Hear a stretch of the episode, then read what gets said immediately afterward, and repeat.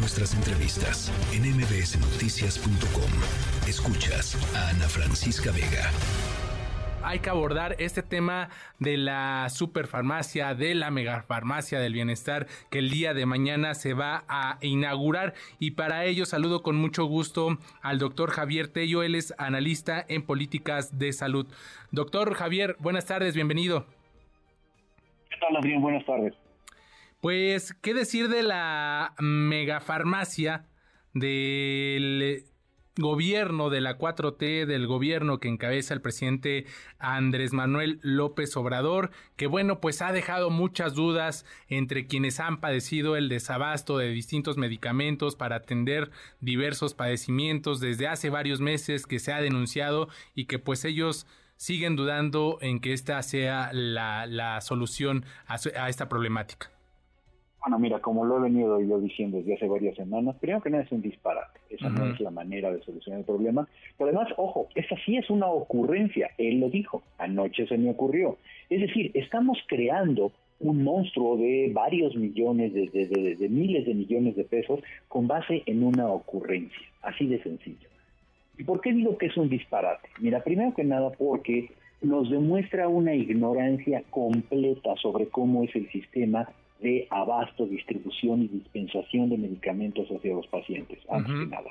Los medicamentos, Adrián, no se guardan en ninguna bodega, no, se, no, no están apilados como latas de atún en una miscelánea, no funciona así.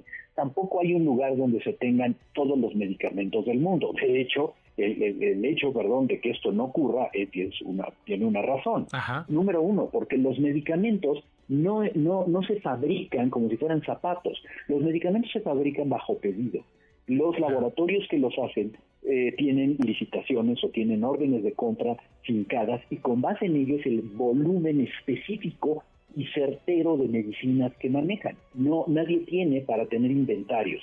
Luego, guardar estos inventarios de medicamentos es completamente ineficiente, sale carísimo, porque tienes que tener unos sistemas muy avanzados de cómputo para manejo de tus inventarios, para el sistema de rotación que tiene que ver con las fechas de caducidad. Esto normalmente en, en cualquier lugar funciona en tiempo real. Las empresas que se dedican a la distribución de insumos para la salud. Son empresas de clase mundial en un negocio que vale miles de millones de dólares en el mundo y saben cómo hacerlo. Pero creo que lo más, más importante, lejos de todo este disparate, es que no se entiende que esto no resuelve el problema de los pacientes. Al final del día, tenemos un sistema tan malo que lo único que hace es quitarte el derecho de ir al médico que tú quieres y te obliga a ir a un solo médico. Y dos, te quita el derecho de ir a la farmacia que tú quieras y te obliga exclusivamente a ir a una farmacia, donde si no hay nada, tienes que regresar de nuevo. Hoy el presidente lo dijo, si no hay un medicamento, que se surta de 24 a 48 horas. Perdón, Adrián, qué verdadero absurdo. ¿eh? Lo que no quiero yo es regresar a las 24 ni a las 48 horas, porque me obligan a tener que hacer eso. Y lo que está pasando, tú ya lo viste en la encuesta nacional de salud y nutrición. La gente está abandonando el seguro social y el ISTE para irse a la farmacia de la esquina, porque no está pensada esta megafarmacia ni toda esta eh, cosa extraña en la conveniencia de los pacientes. Está pensada en la conveniencia del presidente. Es así de sencillo, no tiene ningún sentido.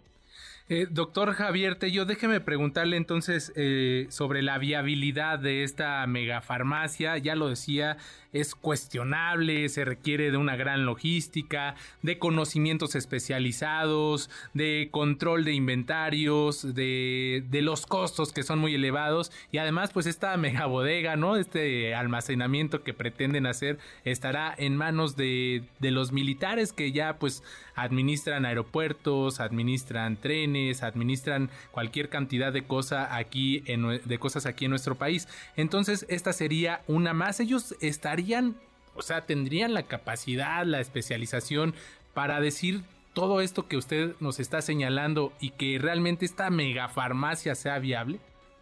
Definitivamente no. No tenemos una sola pieza de evidencia de que, de que las Fuerzas Armadas, o quien sea para el caso, ¿no? Este, puedo poner a Mickey Mouse, me da exactamente lo mismo. El punto es que no tienen experiencia en este manejo. Y te voy a decir por qué. Por dos razones. El primero, porque eh, el estar manejando productos farmacéuticos requiere de un conocimiento y de habilidades muy específicas. Te voy a poner un ejemplo muy simple. Hay una cosa que le llaman los expertos picking and packing y eso significa que en algunas farmacias te van a pedir una caja con 40 eh, cajitas de medicamentos, pero en otras farmacias te van a pedir solo dos. Y cada pedido tiene que ser hecho a la medida de cada uno de ellos y esto entregado en más de 25 mil puntos distintos. Eso no lo sabe hacer las Fuerzas Armadas, lo han demostrado. No lo digo nada más porque sí, se intentó hacer en el pasado, vimos cómo los operadores de segunda mano que, quiso tener el INSABI no funcionaron, vimos cómo la UNOPS no pudo hacerlo, vimos cómo las Fuerzas Armadas no pudieron hacerlo, vimos cómo Birmex dijo abiertamente que se declaraban incompetentes para hacer esto. ¿Qué nos hace pensar que ahora sí lo vayan a lograr? Pero el segundo punto es porque, otra vez, esto es, es un invento que no existe en ningún lugar del planeta, Así de sencillo. Esto en ningún lugar del mundo sucede. Es el único país en donde vamos a tener un almacén enorme que va a estar guardando y mal manejando cualquier cantidad de medicamentos, unos faltantes, unos sobrantes, unos echándose a perder, y no es verdad que vamos a tener la capacidad de estar surtiendo. El sistema es el que está mal. Hay que cambiar el sistema no ponerle un parche de miles de millones de pesos. Y justamente este es el punto medular, el punto importante a destacar, doctor Javier Tello. ¿Cómo hacer llegar los medicamentos de manera más rápida y cómoda a los pacientes y que dejen de batallar y que dejen de abandonar el seguro social y que dejen de irse también del liste de sus clínicas porque simple y sencillamente no hay medicamentos. E, este sistema, ya lo decía, es deficiente, pero supongo que hay otros modelos que sí se podrían adoptar y no esta megafarmacia que pues está en duda su viabilidad y que realmente funcione. Lo que pasa es que lo que está mal de base es el sistema que tenemos en México. Es un sistema obeso, caduco, ya, ya de muchas décadas que viene del poscardenismo, en donde estamos en la necesidad de darle en la mano la cajita, perdón, al paciente de medicamentos. Esto no ocurre en ningún país del planeta. En Europa, en Dinamarca, por supuesto, sí, en Centroamérica, en Latinoamérica, en, en Japón, primero que nada, antes que nada, no te obligan a ir a una, a, una clínica específica. Tú vas con el médico que más te conviene y ese médico, que es un médico privado, le cobra al gobierno por la eh, visita que te dio. Esto significa que en México cualquiera podría ir al médico de la esquina si quisiera y este médico le cobraría al gobierno. Pero recetarte, te dan una receta y ¿qué crees? La surtes en la farmacia de la esquina, en la que te convenga, en la que sea del hijo de tu amiga, en la que tú quieras. Eso sucede en todos los países. Y esa farmacia te da el mismo medicamento que le da comercialmente a cualquiera y se lo cobra al gobierno mediante una licitación de precios establecidos con anterioridad.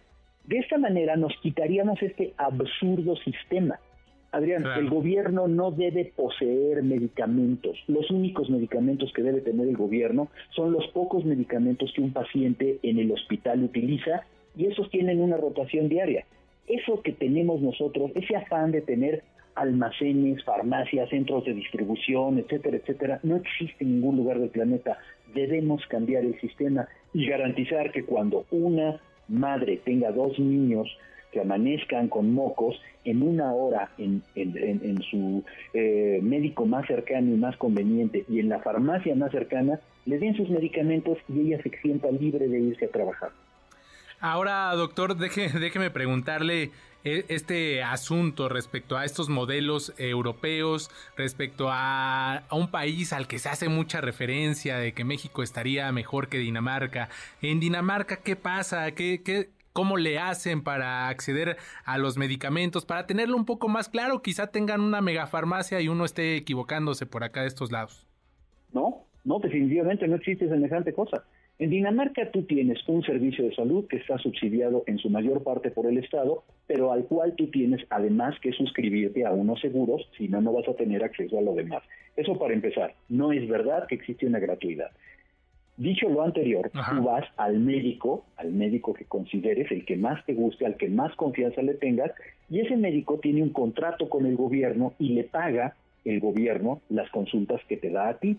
Ese médico te da una receta en Dinamarca, y tú vas a la farmacia y esa farmacia te va a dar los medicamentos de manera casi, casi, casi gratuita, te los va a dar. Y tú vas a realizar un copago solamente por la dispensación de medicamentos o por otro nivel de medicamentos que no estén contemplados en el formulario del gobierno. Pero es en la farmacia de la esquina y esa farmacia se los va a cobrar al gobierno danés. Así es como funciona en Dinamarca. Doctor eh, Javier Tello, pues le agradezco toda esta reseña que nos da y todas estas deficiencias del sistema que está caduco, que se tiene que mejorar y que no es a través de una megafarmacia como se solucionarán los problemas a los que a diario se enfrentan miles de pacientes y que están abandonando el sistema de salud público. Muchísimas gracias, doctor Javier Tello. Un gran abrazo, que estén muy bien y feliz año. Gracias, igualmente feliz año.